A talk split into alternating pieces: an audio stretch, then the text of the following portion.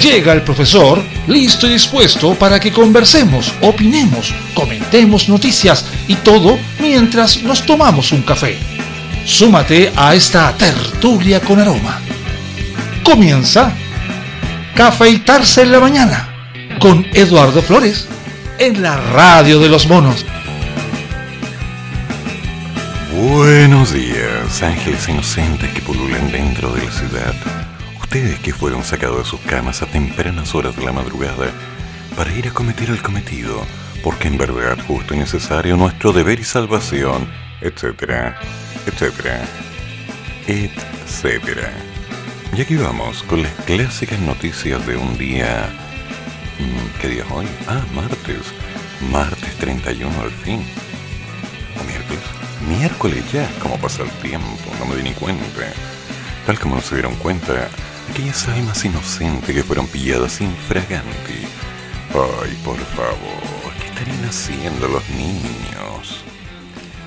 Los pillaron infraganti, detienen a 15 personas al interior de un motel en Quilpué.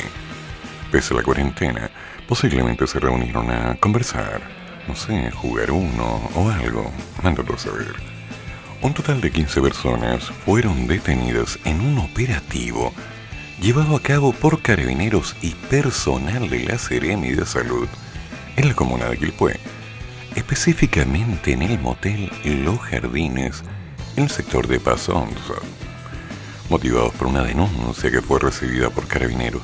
¿Quién anda denunciando a la gente que está en los moteles? Me pregunto yo. Los funcionarios llegaron pasadas las 18 horas a las instalaciones del recinto que se encontraba funcionando pese a mantenerse vigente una cuarentena total en la comuna. Los detenidos corresponden a ocho hombres y siete mujeres. Mm, ok, una pregunta. Uno de ellos, caballero por supuesto, la persona que se encontraba a cargo del establecimiento. Ah, ya, ok, ahí sí, ya. ¿O no? Según reportó Carabineros, ninguna de las personas aprendidas portaba un permiso temporal de desplazamiento.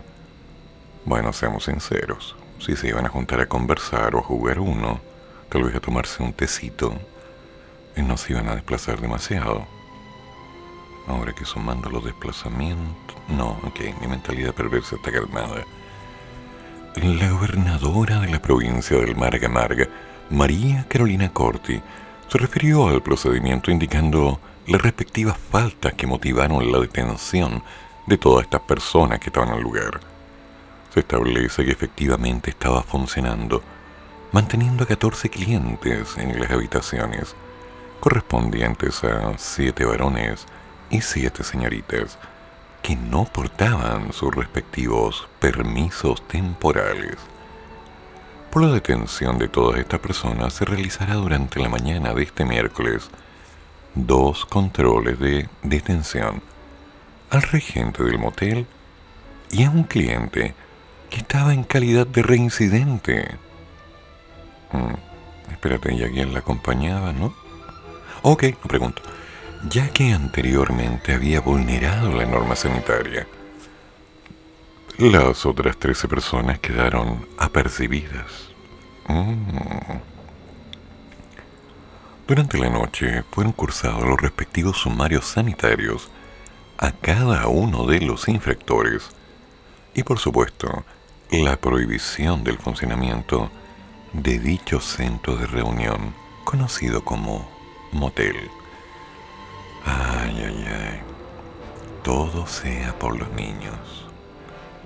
A lo que hemos llegado. ¿Cómo será posible que alguien haya reclamado, tal vez por no sé, sonidos, escándalos, fiestas. No lo creo. Definitivamente me parecería raro cuando la gente se reúne a tomar una tacita de café en un motel. No va a hacer ruido. Supongo. Bueno, yo tomo café en la casa, así que no tengo mucha información. Instituto Nacional de Derechos Humanos informó que supuesto observador de derechos humanos detenido no es parte de la institución. Pobrecito. Desde el Instituto Nacional de Derechos Humanos, lamentablemente, se dieron vuelta y dijeron, mm, la detención de este caballero en medio de las manifestaciones en el día del joven compañero combatiente compañero, no tiene nada que ver con nosotros.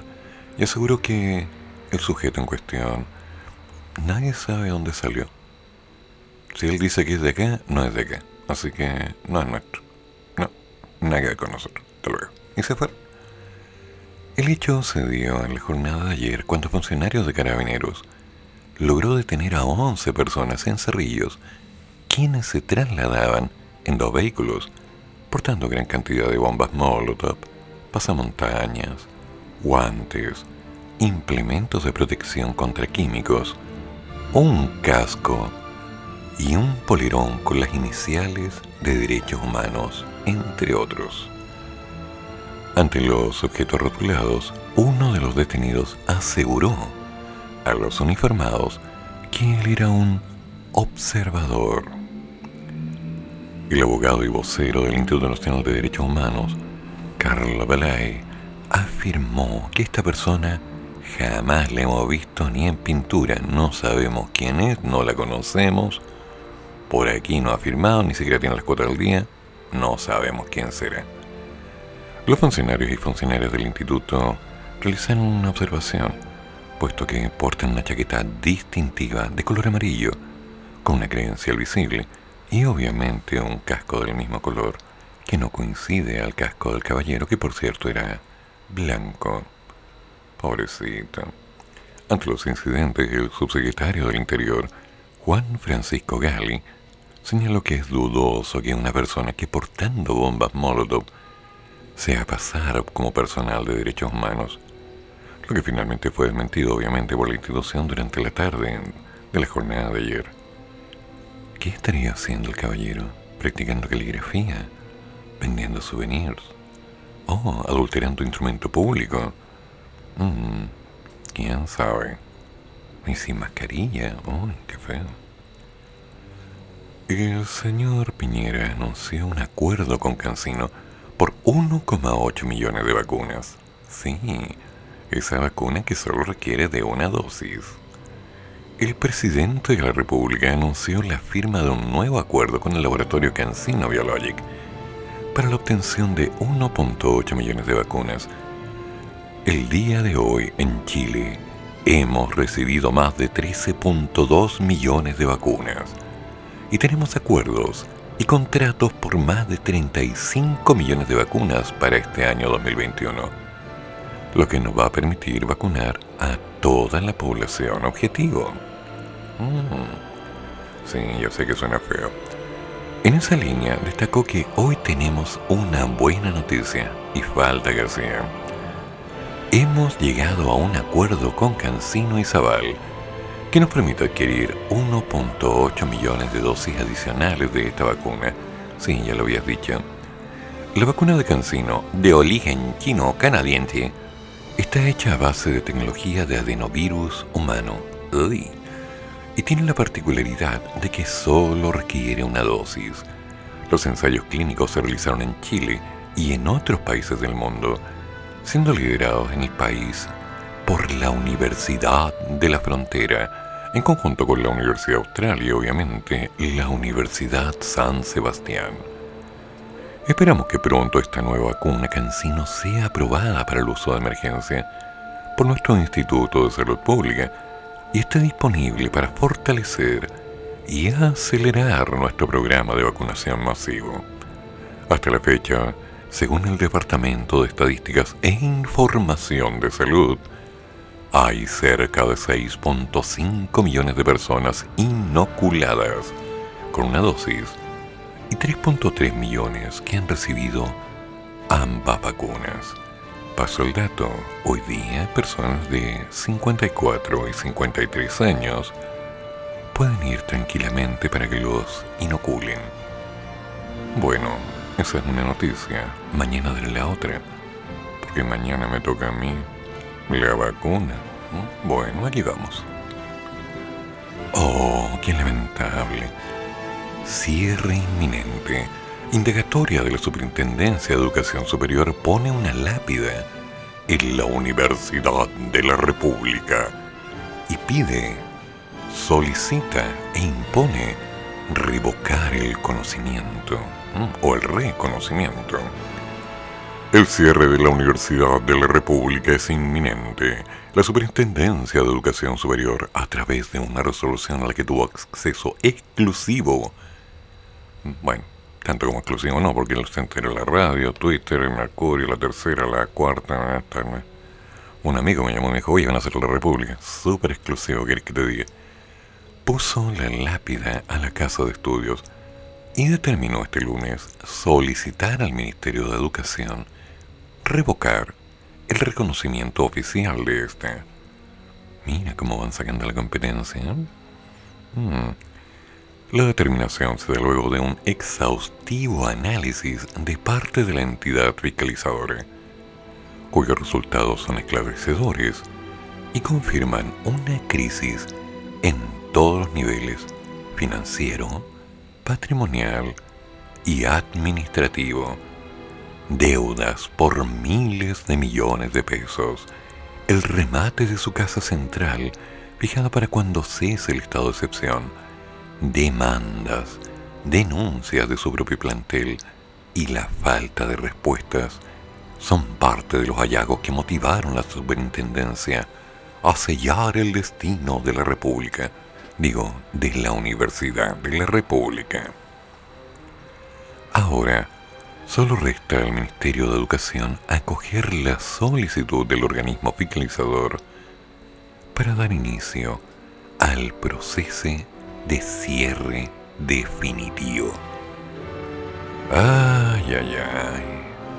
Y tanto que había hecho esa universidad por este país, ¿no? Considerando ciertamente que si mal no recuerdo fue inaugurada en 1988 y que había logrado, hasta donde la memoria me da, una acreditación en el 2020.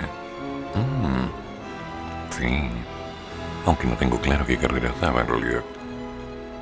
Sí, fundada en 1988, perdón, y obteniendo la autonomía en el 2001. Increíble. Claro que de ahí en adelante se fue como un avioncito en picada, porque hasta la fecha nunca contó con la acreditación institucional por parte de la CNA. Se presentó a un proceso en el 2006 y les dijeron que no la certificación es requisito para que los estudiantes puedan acceder a becas y créditos del Estado. Y con la nueva ley de educación superior, no hay nada que hacer, puesto que esto pasará a ser obligatorio en todas las instituciones. En el 2008, la universidad enfrentó una compleja situación debido a una crisis financiera, administrativa y académica. que gatilló tomas y paros y anda todo a saber qué más me acuerdo entre la cesación de pagos de sueldo y otros compromisos y una tremenda deuda, 10 mil millones de pesos. Ese mismo año la Gran Logia de Chile, sin la de la escuadra, el martillito, los masones, decidió que había que proceder al cierre con dignidad en la universidad. Mm, esto no está dando plata, hay que cerrarlo. La mayoría de las carreras eran, según veo, en vespertino, en su predominio la enfermería. En el año 2020, según la superintendencia, la universidad contaba con 3.242 alumnos de pregrado, 49 de magíster y 8 postítulos. ¡Wow! ¡Qué importante!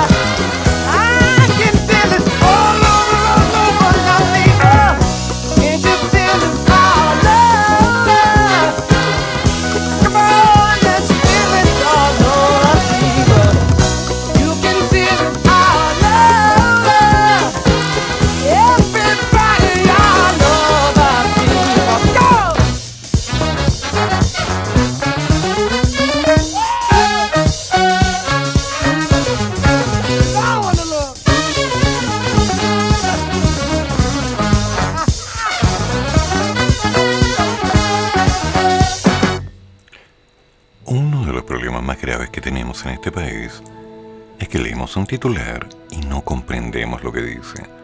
Así que vamos por partes. Las comisiones de la Cámara aprobaron el cambio de elecciones al 15 y 16 de mayo y dejaron la primaria presidencial para el 18 de julio. Muy bien, pero eso significa que ya se dio un paso, no que se consolidó. La sala sesionará a partir de las 9 horas de este miércoles para discutir el proyecto y se espera que pase al Senado en la misma jornada. Es decir, solamente te da esperar. Cerca de las 3 horas y tras intensas horas de discusión casi continua, los diputados integrantes de las comisiones del Gobierno Interior y Constitución que sesionaron en conjunto llegaron a acuerdos respecto al cambio del calendario electoral a causa de la situación de la pandemia. Mira tú, ¿eh? jamás me habría ocurrido. Definitivamente. Me superan. La reforma constitucional ahora deberá ser discutida en la sala de la Cámara de Diputados, en donde requerirá el voto a favor de dos tercios de los parlamentarios, es decir, 103 respaldos. Los legisladores de las comisiones aprobaron la propuesta del Ejecutivo de que las elecciones de alcaldes, concejales, gobernadores regionales y miembros de la Convención Constitucional se hagan el 15 y 16 de mayo en lugar del 10 y 11 de abril, como hasta ahora está fijado.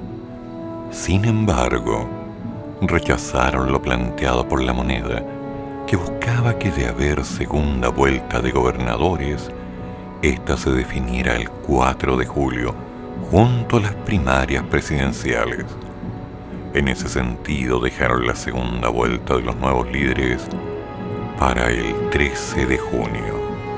Mm. mira tú, ¿eh? En tanto, la primaria presidencial también fue postergada y quedó fijada para el 18 de julio. O sea, voy, dos semanas más tarde voy, después al ratón voy, ya.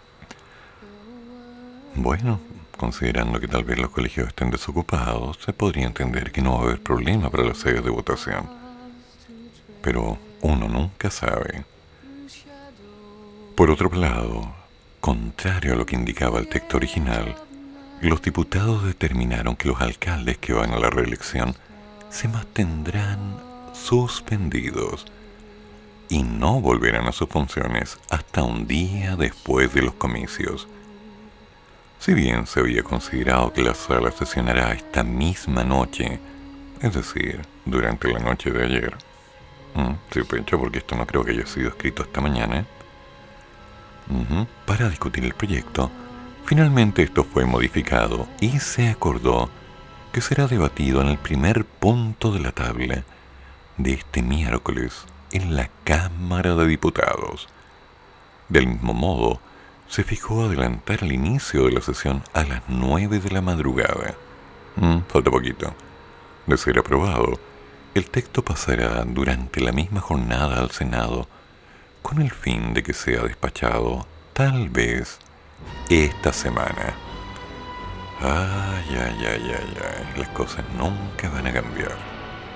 El arte de hacer difícil lo fácil, ¿no? Mm. Veamos qué más hay. Ah. Carabinero frustra portonazo en el bosque. Amenazaron a su hija. Obvio. Obvio. Suena como una película de sí. No sé quién eres, pero si te encuentro vaya a ver. Y creo que todos vimos esa película. Mm, ¿Estaría haciendo un doblaje? Ya. La noche de este martes se vivió un intento de portonazo en la comuna del Bosque en la región metropolitana cuando un funcionario de carabineros ingresaba a su domicilio en su vehículo junto a su hija menor de edad. Según el testimonio de la víctima, que manejaba Mega Noticias, unos tres sujetos se bajaron de dos vehículos e intimidaron al uniformado con armas de fuego. Es ahí cuando el funcionario, haciendo uso de su arma de fuego particular, efectuó disparos disuasivos contra los delincuentes mientras que ellos realizaron impactos balísticos antes de darse la fuga. La víctima señaló que los vehículos mm, que en los vehículos había un total de ocho delincuentes y que uno de ellos le dijo te mato, te mato, así, ay, vaya, no, vaya, y que le hizo lo mismo a su hija. También indicó que los antisociales estaban con las caras tapadas y que eran almas inocentes, posibles bendiciones jóvenes de alguna familia. La Brigada de Robo Sur y del Laboratorio de Criminalística de la Policía de Investigaciones se encuentra en el lugar, suponiendo tal vez a esta misma hora, realizando las pericias necesarias para esclarecer el incidente que no dejó lesionados. No te metáis con la hija de un carabinero. No te metáis ahí. No es bueno. Te va a irte mal. A vos te digo. Mm. Pero como tan malo. ¿Cómo se te ocurre decirle eso a una niña? Gelito. Hospital de Talca entrega por error cuerpo de fallecido por COVID-19 a otra familia e inicia una investigación interna. ¿Ya? El director del recinto, Osvaldo Acevedo, que no sabemos si todavía conserva el puesto, se disculpó con los afectados e informó que la situación fue corregida a la brevedad. Debo señalarle que empatizo con ellos y se los he dicho personalmente. Mm, bueno, también se les puede haber dicho en forma no personal, pero eso sería como poco serio, ¿no? Durante la tarde de este martes, el Hospital Regional de Talca, ya otra vez, informó que esta jornada entregó por error un cuerpo de un paciente fallecido por COVID-19 a una familia que no era, hecho por el cual se dará por iniciada una investigación interna. Otra vez.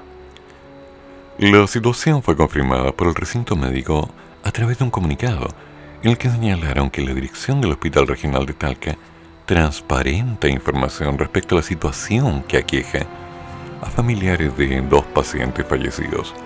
Uno por error en la entrega del cadáver y el segundo caso por el retraso en la entrega del familiar fallecido. Ya.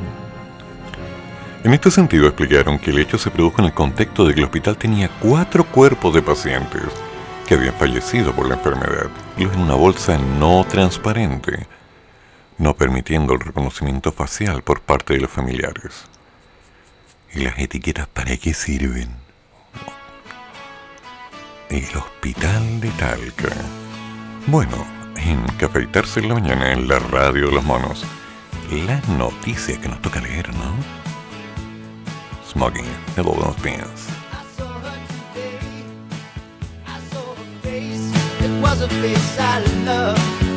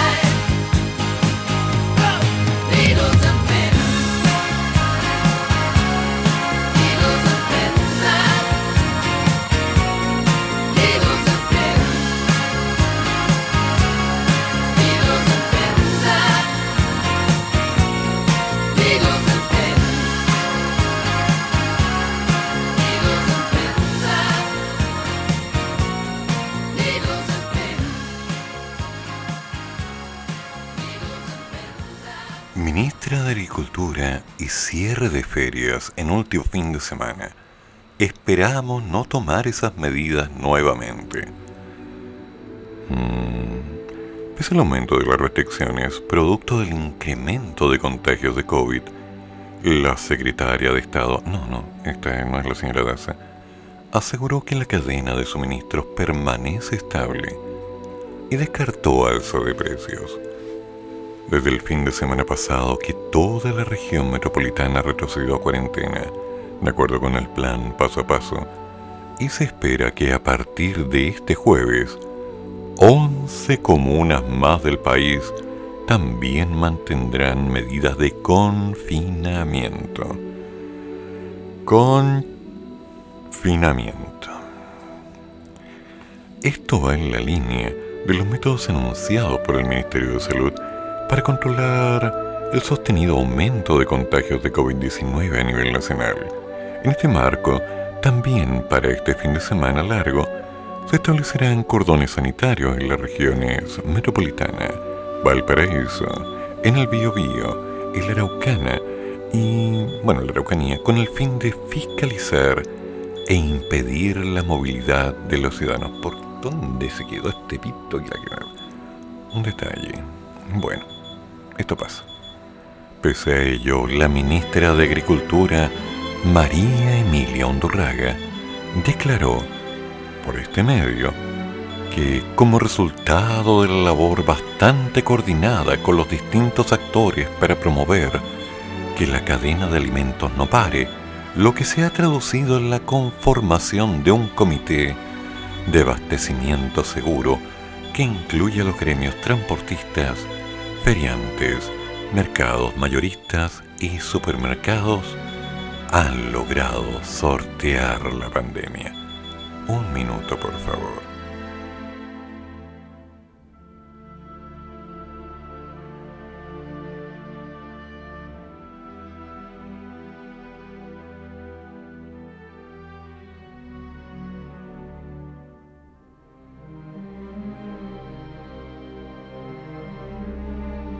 Muchas gracias. Tras un pequeño diálogo con mi celular que finalmente decidió dejar de sonar, continuamos con las noticias. A ver. El desafío de nuevas variantes. Especialistas aseguran que ya han influido en alza de casos, con finamiento. El gobierno anunció que sumará una red de universidades para casi triplicar la capacidad de secuenciación genómica y así detectar la presencia de las cepas en el país. ¿Con qué me van a salir ahora? El ISP confirmó que en Chile ya existe transmisión comunitaria de las variantes brasilera y británica del coronavirus, ambas más infecciosas y con mayor tasa de letalidad que la europea, que circula como Pedro por su casa en este país desde el año pasado. Tomás Pereacle, director de la Fundación Ciencia y Vida, asegura que, dado que ya hay dispersión comunitaria de las variantes, es altamente probable que el aumento de casos que estamos viendo se deba a su dispersión comunitaria, explicando el aumento de casos. Y advirtió que han calculado que podríamos llegar a un número de cifras de cerca de 10.000 a 12.000 contagiados diarios. Disculpa, esta historia la escribió Stephen King. No, no, ¿quién escribió esto? ¿No? Ah, no sé el autor. Anónimo. Ok, pero está el Mercurio. Esto tiene que ver con la dinámica que uno espera de estas nuevas variantes. O sea, hello. Ya, ten. A ver si entendí bien. La variante brasileña llegó. La variante británica llegó están empezando a quedarse, así como a instalarse, a conocer gente. Oh, qué entretenido. Y como son muy sociables, estamos esperando de 10.000 a 12.000 casos contagiados, según dice este caballero. De casualidad, solo para entender un poco, eh, que sean más contagiosas eh, involucra que sean más peligrosas. Una, tengo entendido que algunas sí. Y por otro lado, ¿hay camas para eso? ¿No? Ok, ahora me voy a lavar las manos hasta el cuello. Ay, ay, ay, ay, ay, ¿por qué? ¿Por qué? Yo no lo entiendo. Si me porto bien, como la comida, no molesto a nadie. Incluso pago mis impuestos. Es más, ni siquiera postulo los bonos para que las cosas salgan mejor. ¿Qué falta? Un buen sacrificio, un volcán y el San Cristóbal. No, Santa Lucía. Santa Lucía está apagado. Ah, sí, para los que no lo saben, Santa Lucía es un boscal inactivo. Ah, lo que hemos llegado. Ay, bueno. Saldremos de esto, damas y caballeros. Saldremos. Con un pie delante del otro, caminando. No con los dos, de preferencia. Aunque estas noticias dan terror. A ver. ¿Qué otra noticia importante hay? Mm. Hombre fue secuestrado y golpeado en el Quisco. ¿Ven? Cosas tranquilizadoras. Si yo voy a tener que pedir una licencia psiquiátrica por depresión después de hacer estos programas. Oh, cambiar el hilo conductor de esta secuencia y hablar del café, de un buen vino, de cómo hacer desayuno, haciendo pancito en la mañana Mmm, agarras harina, agüita y vamos, revolver. Podría ser. Ay, ay, ay, ay, ay. Pero bueno, sigamos con las noticias por hoy. Pensaré en algo para un futuro. Dos personas fueron detenidas por carabineros en el Quisco acusados de secuestrar a un hombre, quien se encontraba desnudo y con varios golpes al interior del automóvil donde lo transportaban por las calles de la comuna del litoral central. Mm, creo que vi una película similar. La alerta se dio cuando el personal de policía realizaba control vehicular. Mm, y un amigo de la víctima se acercó para denunciar la situación indicando que los desconocidos lo habían llamado por teléfono para solicitarle dinero. Mm, el viejo cuento. Carabineros comenzó los patrullajes por la comuna para ubicar el vehículo con la persona secuestrada, siendo encontrados y fiscalizados. Sin embargo, para evitar ser detenidos, los hombres intentaron atropellar al funcionario público mm, e impactar contra un vehículo institucional. A pesar de intentar huir, los hombres terminaron chocando contra un poste que venía a toda velocidad seguramente lográndose así la detención de los dos implicados en el hecho. Los dos detenidos pasaron a control de detención para su posterior fiscalización y hasta el momento, uy, no les va muy bien. Bueno, ¿y el caballero? ¿Se encontrará bien? Sí, se encuentra estable y se está recuperando en el Hospital Claudio Vicuña de San Antonio.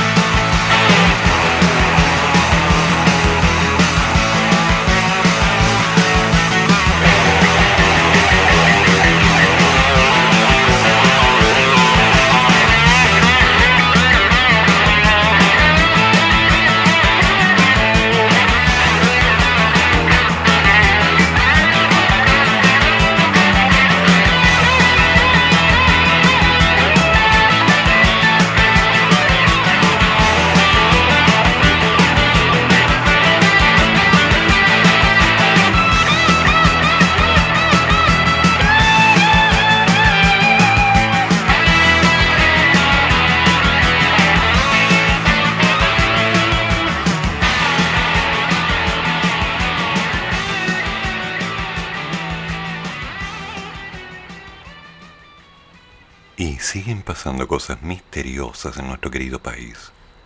Una señorita, joven e inocente, intentó atropellar a carabineros tras evadir el control. Mm, claro que andaba con 500 mil pesos en billetes falsos, pero seguramente él los puso ahí para inculparla, obviamente. De otra forma, ¿quién lo podría explicar?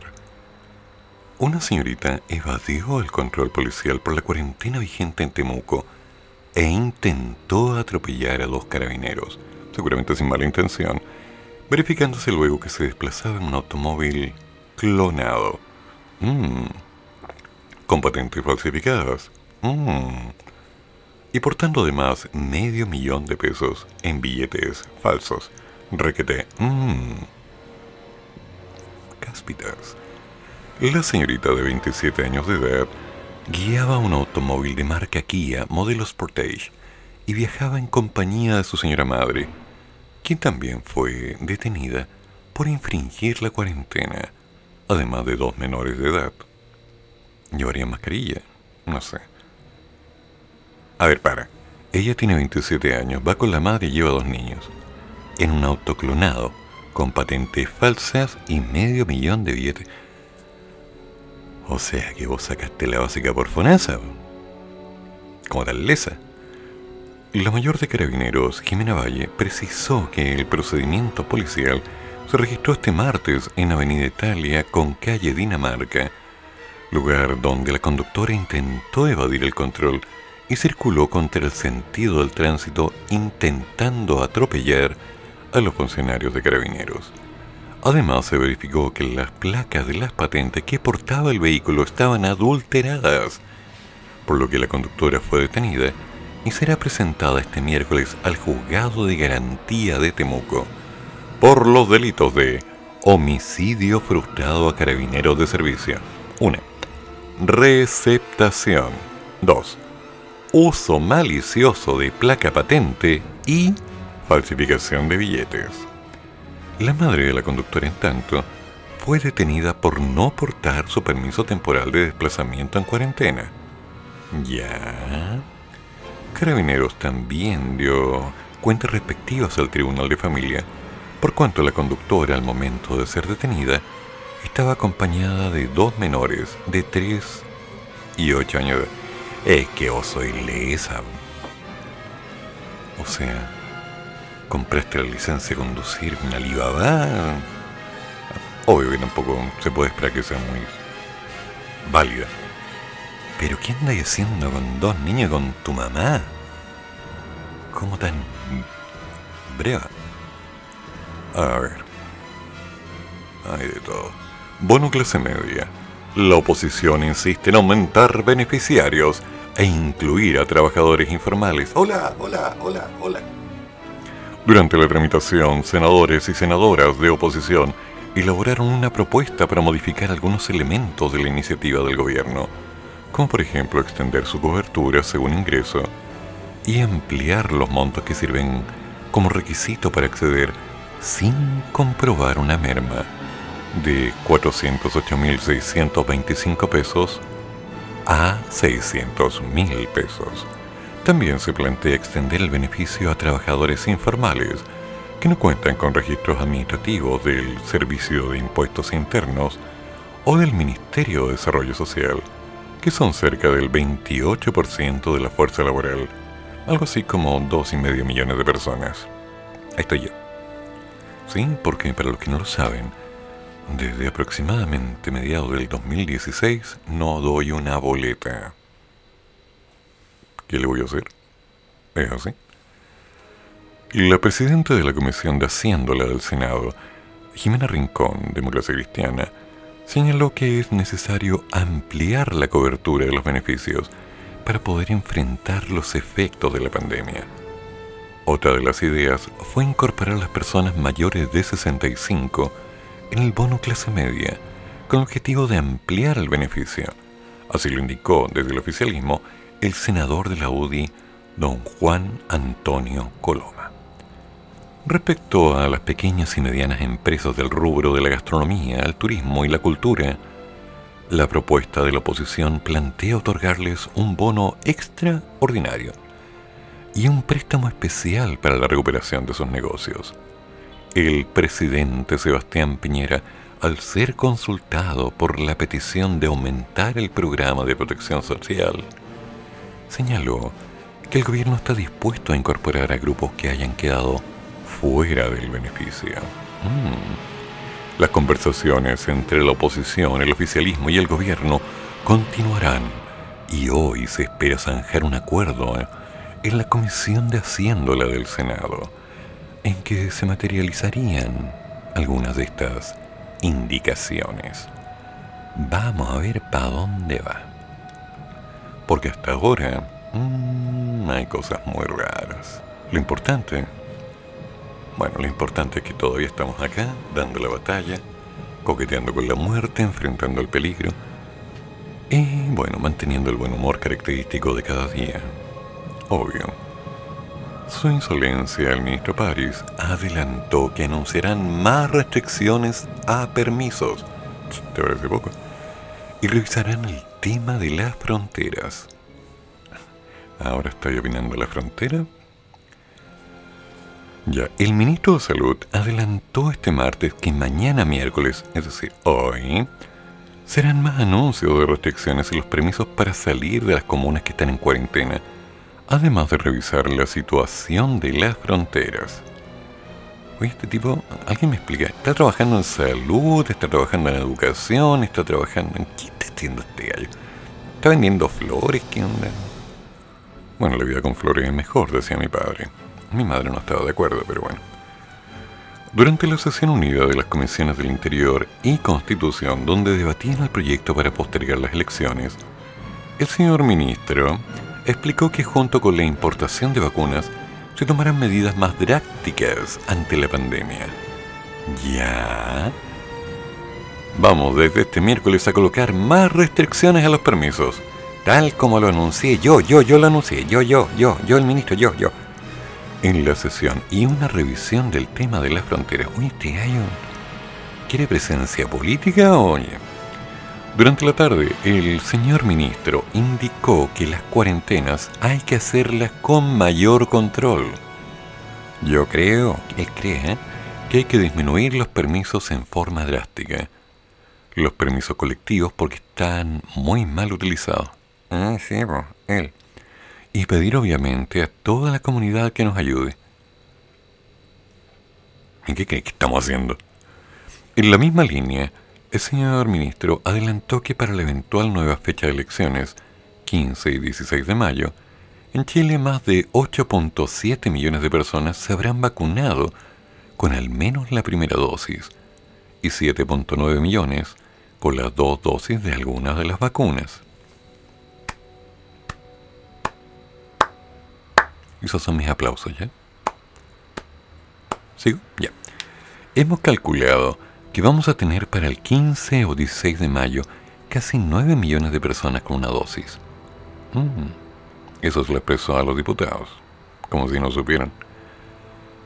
Aunque el último fin de semana se decidió suspender el permiso individual de dos horas para salir a las comunas de cuarentena, de momento, hasta ahora, en de repente, el gobierno ha descartado implementar esta medida para Semana Santa.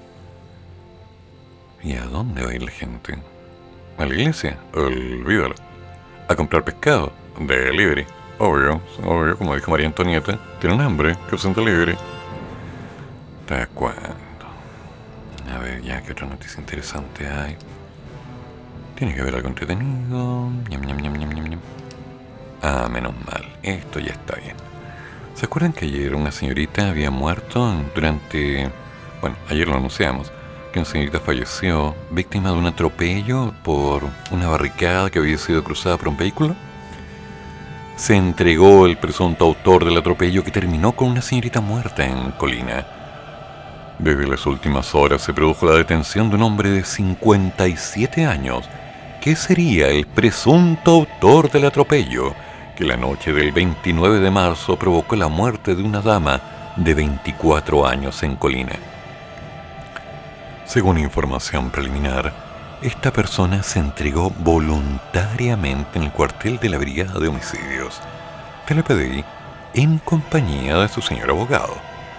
Recordemos que el caso se produjo a las 23.30 horas del lunes en el marco de la conmemoración del joven del día, compañero combatiente, compañero, compañero.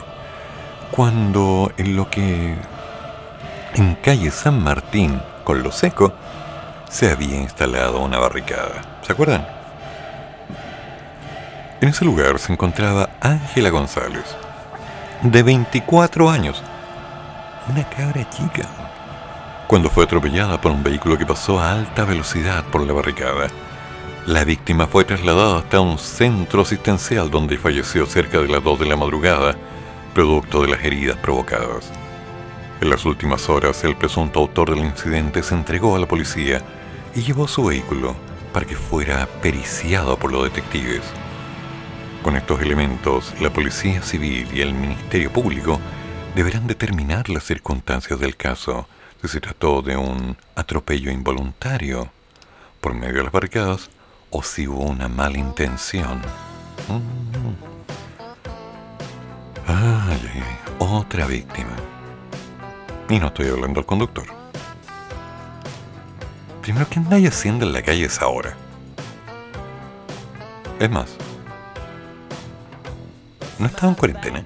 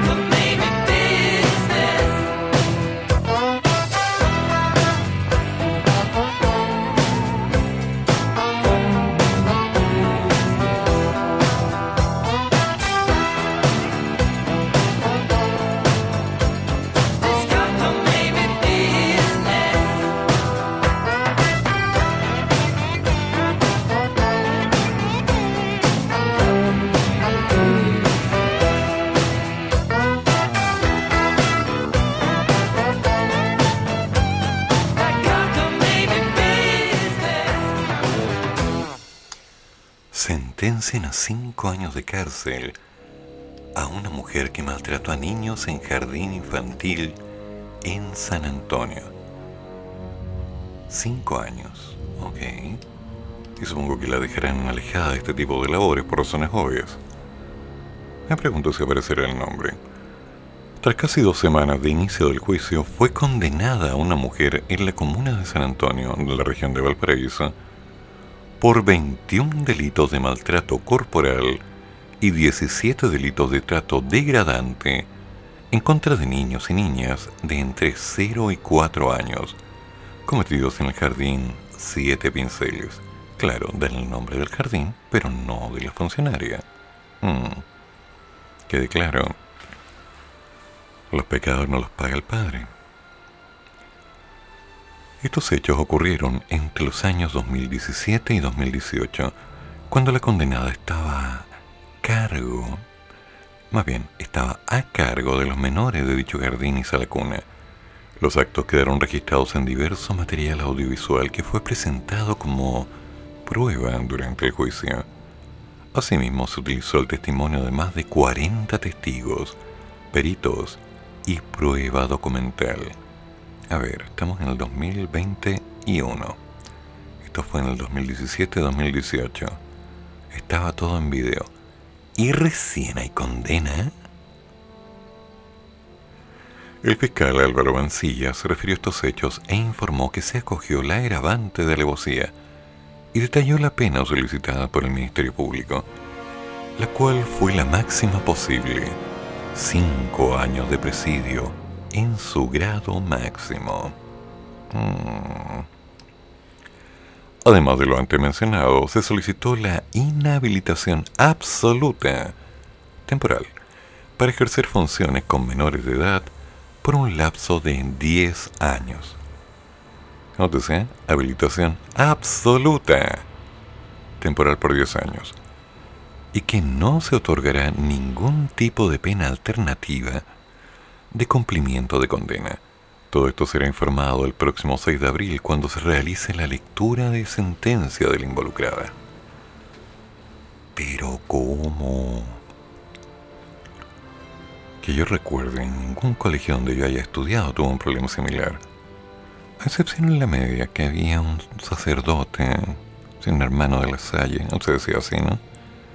Ramón, Ramón Rebeco, Rehueco le decíamos. Qué tipo más desagradable.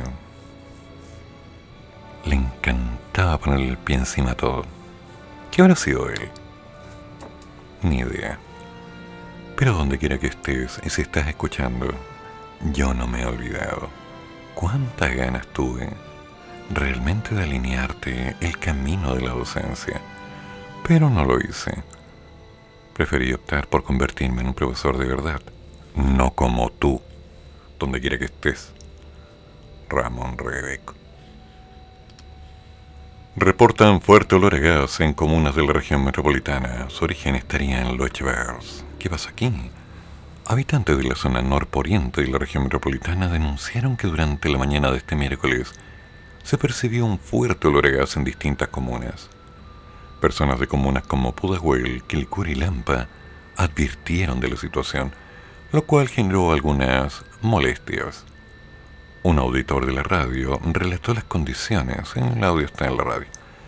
Según información de bomberos, el olor podría provenir de una fábrica de ladrillos ubicada en el sector de Lochevers. Ya, una fábrica de ladrillos, olor a gas. ¿Cómo están haciendo los ladrillos ahora? En mi época era de otra manera, se ponían en pilita en una pirámide, se prendía fuego. Ah, bueno, que yo trabajé en eso, también es cierto. Hay mucha gente que no sabe cómo se hacen los ladrillos. Google, Google. Problemas de convivencia dejó un hombre asesinado en Estación Central. Hay un detenido. ¿Se han dado cuenta que no hay ni una noticia que sea bien, vamos bien? No. Asesinato, portonazo, robo a mano armada, atropellos. Con razón la gente no ve las noticias. Carabineros detuvo a un caballero de 34 años que tras una discusión apuñaló y dio muerte a su compañero de residencia en la comuna de Estación Central. Se trata de una situación ocurrida el lunes, donde el imputado identificó, más bien identificado como Sebastián Aravena, inició una discusión por temas de convivencia con su compañero de casa, Israel Segovia, de 37 años. La pelea subió de intensidad y según la acusación, Aravena atacó Segovia con un cuchillo en el tórax, huyendo del lugar en un vehículo. La víctima, en tanto, salió a la calle pidiendo auxilio, pero falleció antes de recibir algún tipo de asistencia médica. Mm. La teniente Javier García indicó que ambos se conocían tras compartir en un periodo de rehabilitación el imputado fue detenido algunas horas más tarde, oculto en la casa de un amigo en Huachuraba. El acusado tiene antecedentes por otros delitos y será formalizado por homicidio. Tranquilizador, ¿qué creen que les diga? ¿Ya? Sorprenden a cinco personas bebiendo en botillería de lota. Es la tercera vez que abren cuarentena. Pero ¿cómo? Un detenido y cinco sumarios aplicó la autoridad sanitaria luego de que, en plena cuarentena, se descubriera el funcionamiento de una botillería en Lota en la región del Biobío. Es la tercera vez en el año que, en el marco de las cuarentenas que ha tenido Lota, este recinto, ubicado en la esquina de Cousiño con Aníbal Pinto, tomen nota, tiene sus puertas abiertas para la venta de bebidas alcohólicas, considerando que los locales pertenecientes al rubro se encuentran con prohibición de funcionamiento en comunas ubicadas en la fase 1 del plan paso a paso. ¿En serio? Wow. En su interior fueron sorprendidos cinco clientes bebiendo líquidos espirituosos, todos mayores de edad, y con edades que fluctúan entre los 30 a los 50 años. La persona a cargo de la botillería fue detenida, según señaló el, el mayor de la tercera comisaría de Lota, Juan Manuel Palleras. Ok. La comuna de Lota es la que presenta la mayor tasa de incidencia por casos COVID en todo el Biobío, con más de 8.000 infectados por cada 100.000 habitantes. Uy, uy, uy. Según el último balance, hubo dos nuevos contagios, perdón, 20 nuevos contagios, llegando a un total acumulado de 3.741, de los cuales 174 podrían seguir propagando la enfermedad. Bueno, estas personas supongo que se estaban desinfectando por dentro. Digo yo. Hay tantas formas. Algunos tomamos café. Talcahuano declaran culpable de robo con homicidio a joven por ilícito perpetrado en el 2019. 2021, ok. En el segundo juicio oral, consecuencia de una resolución de la Corte de Apelaciones de Concepción, fue declarado culpable del delito de robo con homicidio un joven que en el 2019 tenía 16 años, el cual ingresó hasta un homicidio y mató a un hombre que opuso resistencia en el sector Lobos Viejos de Talcahuano. Cabro chico, 16 años. Pero ¿cómo? El crimen ocurrió en la madrugada del 8 de mayo del 2019, cuando los dos angelitos, las bendiciones de sus hogares, de apenas 16 años, levemente mareados, tan malitos y por no quiero decirlo drogados, entraron a robar la casa de Luis Sánchez Sandoval, ay, ay, ay, en uno de los principales cerros de la comuna de Puerto. El dueño de la vivienda bajó del segundo piso alertado por el ruido, momento en que los criminales lo apuñalaron y golpearon con un palo en la cabeza, ante lo cual el hijo de la víctima, Luis Sánchez Viveros, de 36, encaró a los ampones recibiendo heridas mortales. Uno de los asesinos fue condenado a ocho años de régimen cerrado y el segundo recibió en primera instancia apenas cuatro años de pena por estimar el tribunal que cometió el robo con violencia y no con homicidio. El ministro público apeló a la sentencia y el tribunal de alzada penquista obligó a repetir el juicio. En este nuevo escenario fue declarado culpable por el ilícito más grave, según explicó la fiscal Andrea Saavedra. El padre del fallecido recibió con tranquilidad el nuevo resultado del tribunal, evitando recordar los detalles de aquel funesto día que le acarrió severas secuelas psicológicas. Además que la irreparable pérdida del hijo por culpa de unos hijos de su señora madre, y anda a saber qué padre, durante el juicio quisieron escabullir su responsabilidad escudándose en la edad, lo bonito. Sánchez Sandoval también ha tenido problemas laborales porque se mantuvo un año ausente de su trabajo por el tratamiento psiquiátrico y aún no le paga la licencia médica. Uno de los homicidas vivió tiempo atrás cerca de las víctimas a quienes conocía. La sentencia, es decir, los años que el delincuente tendrá que pasar encarcelado, se conocerá el domingo venidero. O sea, yo soy menor de edad, no me pueden llevar preso, volado no vale. Damas y caballeros, háganme un favor. Sinceramente, preocúpense cuando los niños no estén en casa. Y digo bendiciones de 16 o 17.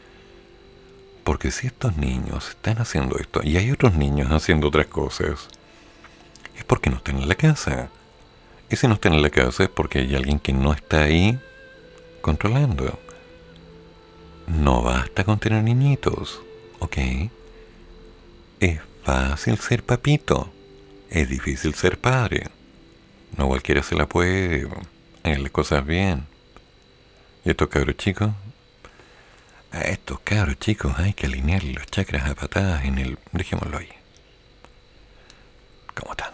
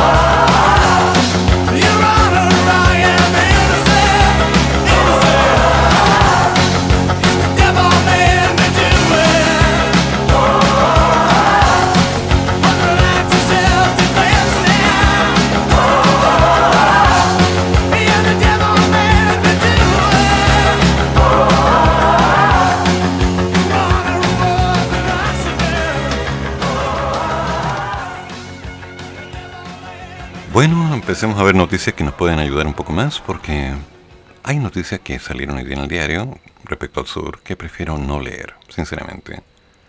Sobre todo la condena de un caballero que no quiero mencionar. Banco Central sube la proyección del crecimiento, pero COVID dejará heridas en patrimonio de los hogares. El Banco Central publicó este miércoles el informe de política monetaria del marzo del 2021. Este reporte detalló que la proyección de crecimiento para el 2021 aumentó respecto a diciembre, subiendo a un rango entre el 6 y el 7%, mientras que para el 2022 se mantiene entre un 3 y un 4%. Esto es bueno en todo caso, sostuvo que la incertidumbre sobre esta última estimación es alta, pues la pandemia ha provocado efectos importantes en distintos ámbitos, como la salud financiera, la productividad de las empresas o la funcionalidad de las cadenas logísticas, lo que podrían tener efectos variados en la capacidad de crecimiento a mediano plazo. La economía chilena ha ido avanzando en su proceso de recuperación tras el golpe que nos dio la pandemia. Igualmente, son importantes las heridas que dejará la pandemia en los hogares y en las empresas, incluyendo el deterioro de su situación patrimonial y su impacto sobre el dinamismo futuro en la economía. Aunque lo inmediato se anticipa un retroceso de la actividad local por el endurecimiento de las medidas sanitarias, las perspectivas para el 2021 se han afianzado, apoyadas por un mejor punto de partida que dejó el desempeño de la economía a fines del 2020 y comienzo de este año.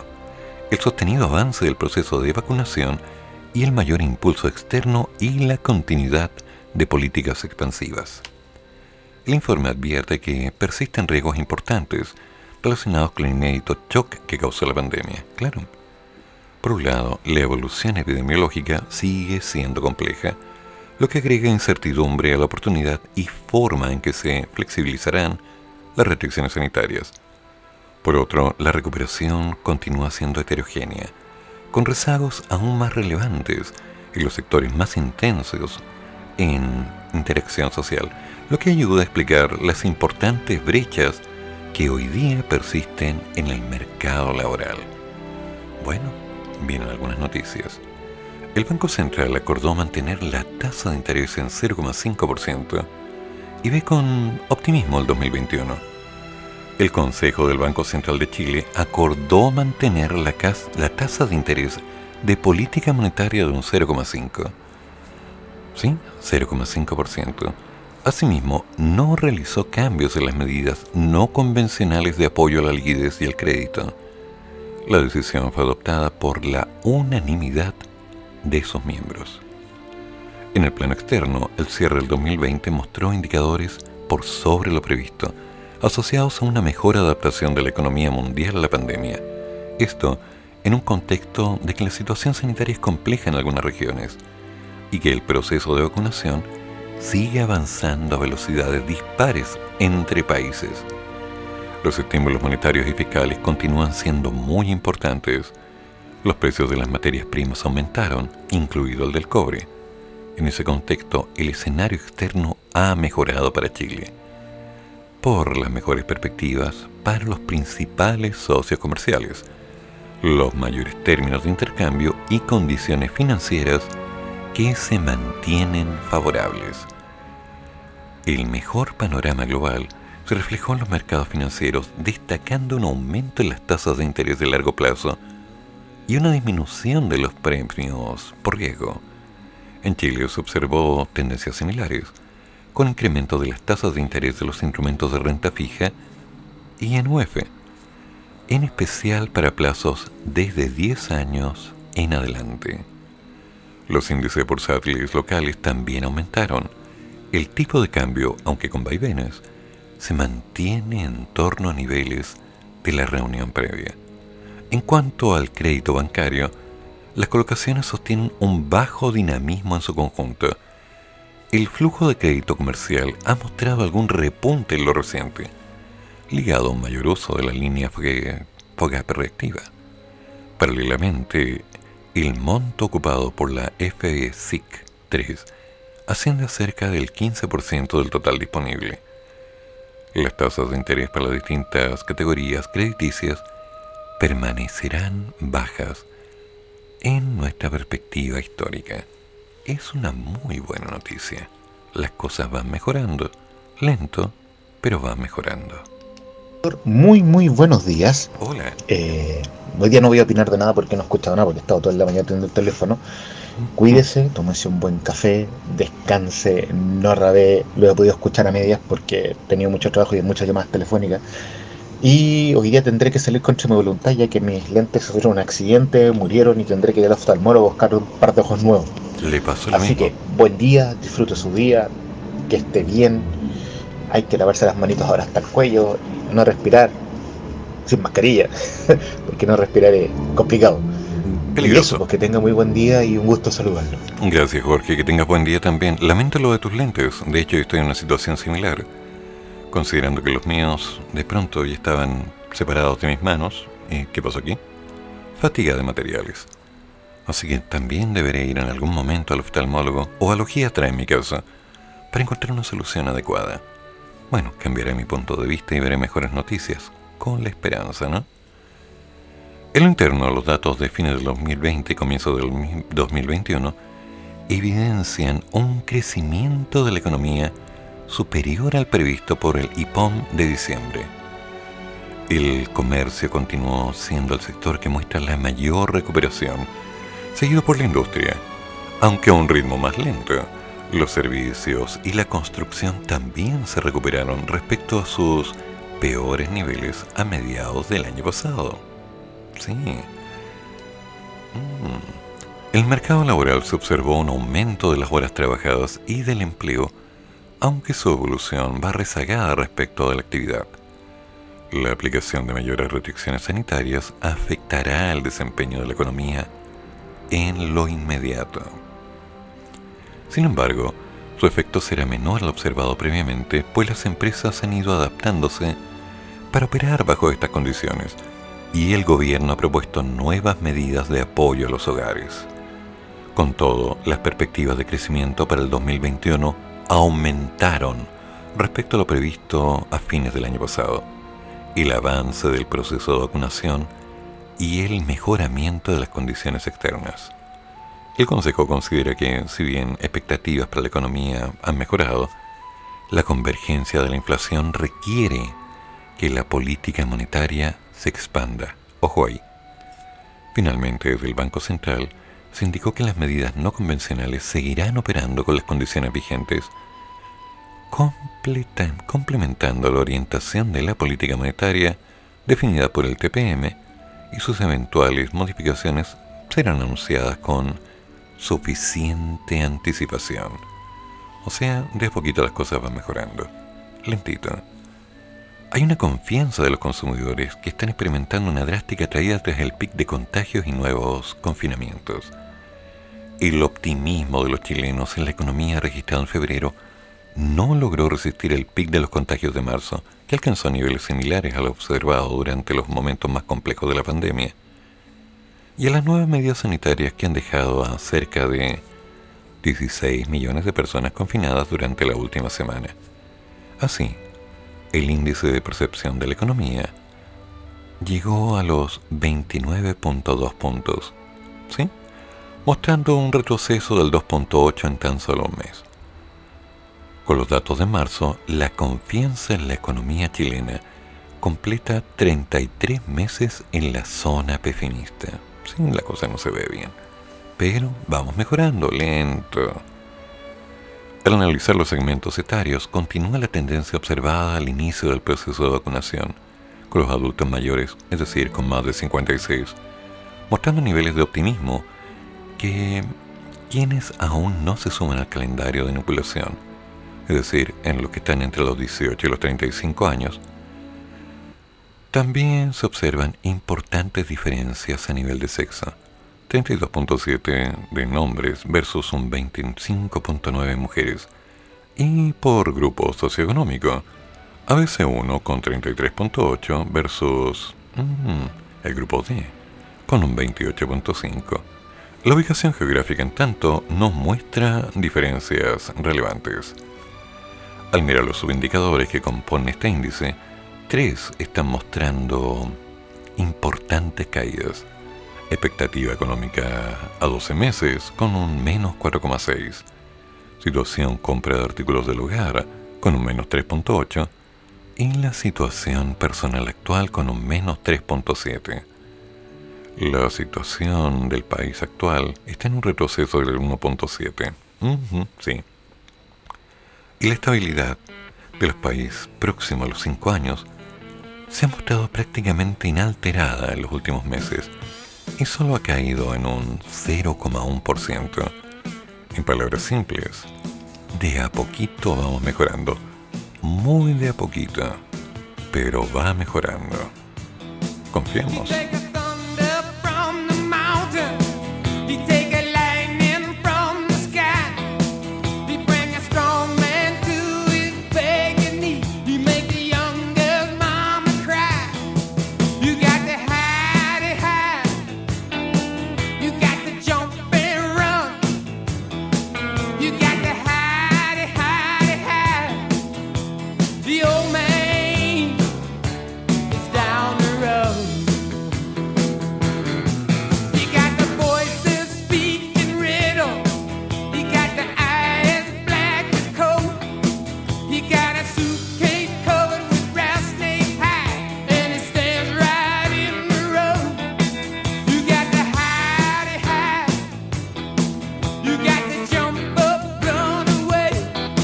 You got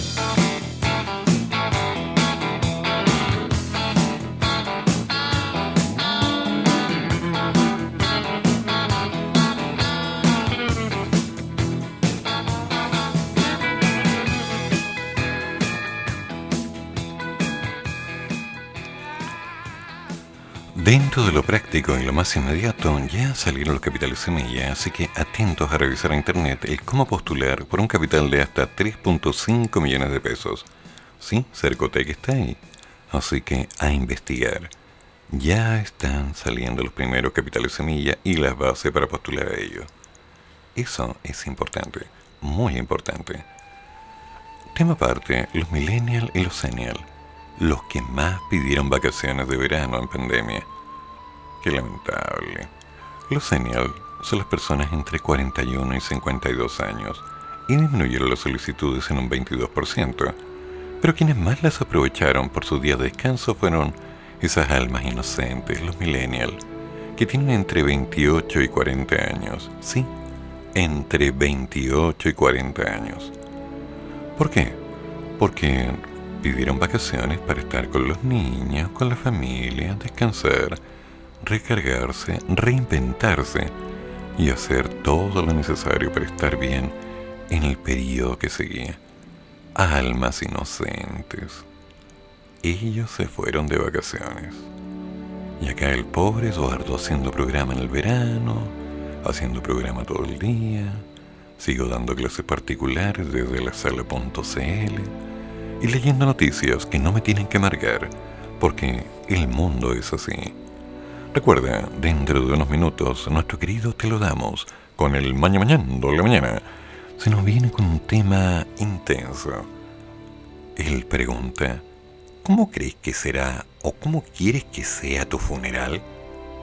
¿Cómo es tu relación con la muerte? Bueno, amigo mío, le comento, la muerte y yo nos saludamos, como caballeros. Hablamos poco, menos que antes, porque cada uno sabe lo que el otro puede hacer. Y respecto al momento de mi fallecimiento, bueno, ya he pensado en ello y lo tengo todo arreglado, así que no hay gran problema. Puede suceder en cualquier momento, desde aquí a los próximos 100 años. Pero no te preocupes, hay mucho que hacer antes de ese instante.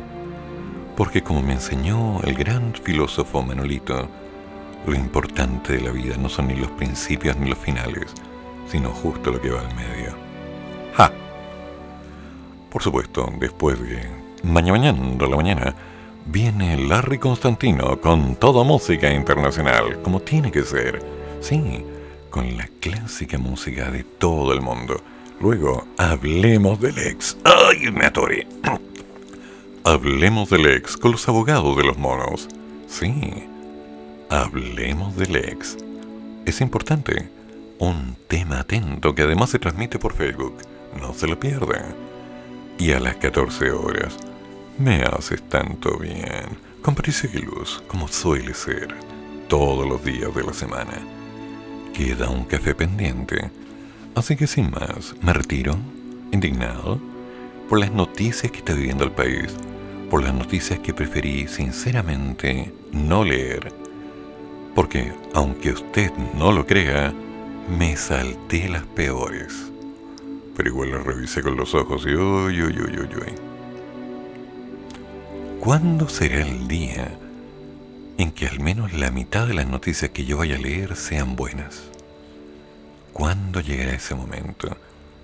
¿Cuándo podremos decir, no, tranquilo, si las cosas están pasando, la pandemia terminó, los niños quieren estudiar, trabajo para todos, trabajo hay y te pagaremos bien, tu experiencia vale, todo lo que has hecho tiene sentido, sí, tus amigos, tu familia, todos los que quieres, o la gran mayoría, se encuentran bien. Podrás postular una casa con menos condiciones. Los bonos llegarán fácilmente para ti. Tranquilo, estamos contigo. Y no lo decimos, lo hacemos. La nueva constitución se consolidó y se entregó para que todo el mundo la pudiera leer meses antes del plebiscito de su votación. Sería lindo, ¿eh? Sería lindo. Pero suponiendo que estoy soñando, Vamos a ver qué pasa mañana. Damas y caballeros, Gondor contestará. Que tengan buen día. Pásenlo bien, comanse la comida, no hagan rabiar a la mamá, no se ensucien la ropita y como corresponde, un cafecito en la mañana, siempre, en la radio de los monos, en www.monosconnavaja.cl, directo para todo el mundo. Punto aparte Muchas gracias a los buenos amigos de Voice of Latino, locutores del mundo que están escuchando y que me han acompañado. Gracias a los monos, gracias a todos mis buenos amigos y gracias a ti que encontraste la radio y te has entretenido en este rato. ¿Qué sigue? Bueno, ahora la alegría clásica de nuestro buen te lo damos. Hasta mañana. Por cierto, estoy rellenando mientras termina el tema pero mejor lo termino, ¿no? Ok, ya, sí, ya me voy, ya. Chao. Pórtense bien. Sí, mañana, mañana. Sí, mañana vamos a saber. Ah, y todavía no tenemos claridad qué pasa con el 10%. Pero supongo que esa noticia se sigue moviendo en el Senado y que pronto tendremos buenas noticias. Tengo la esperanza. Pucha, el tema es largo, ¿no? Este es más largo que la película. No era una mala película. Claro que si lo hubiera dirigido Zack Snyder habría sido... Uy, bueno, dejémoslo ahí. Ya, nos vemos mañana. Chao, chao. Se acabó.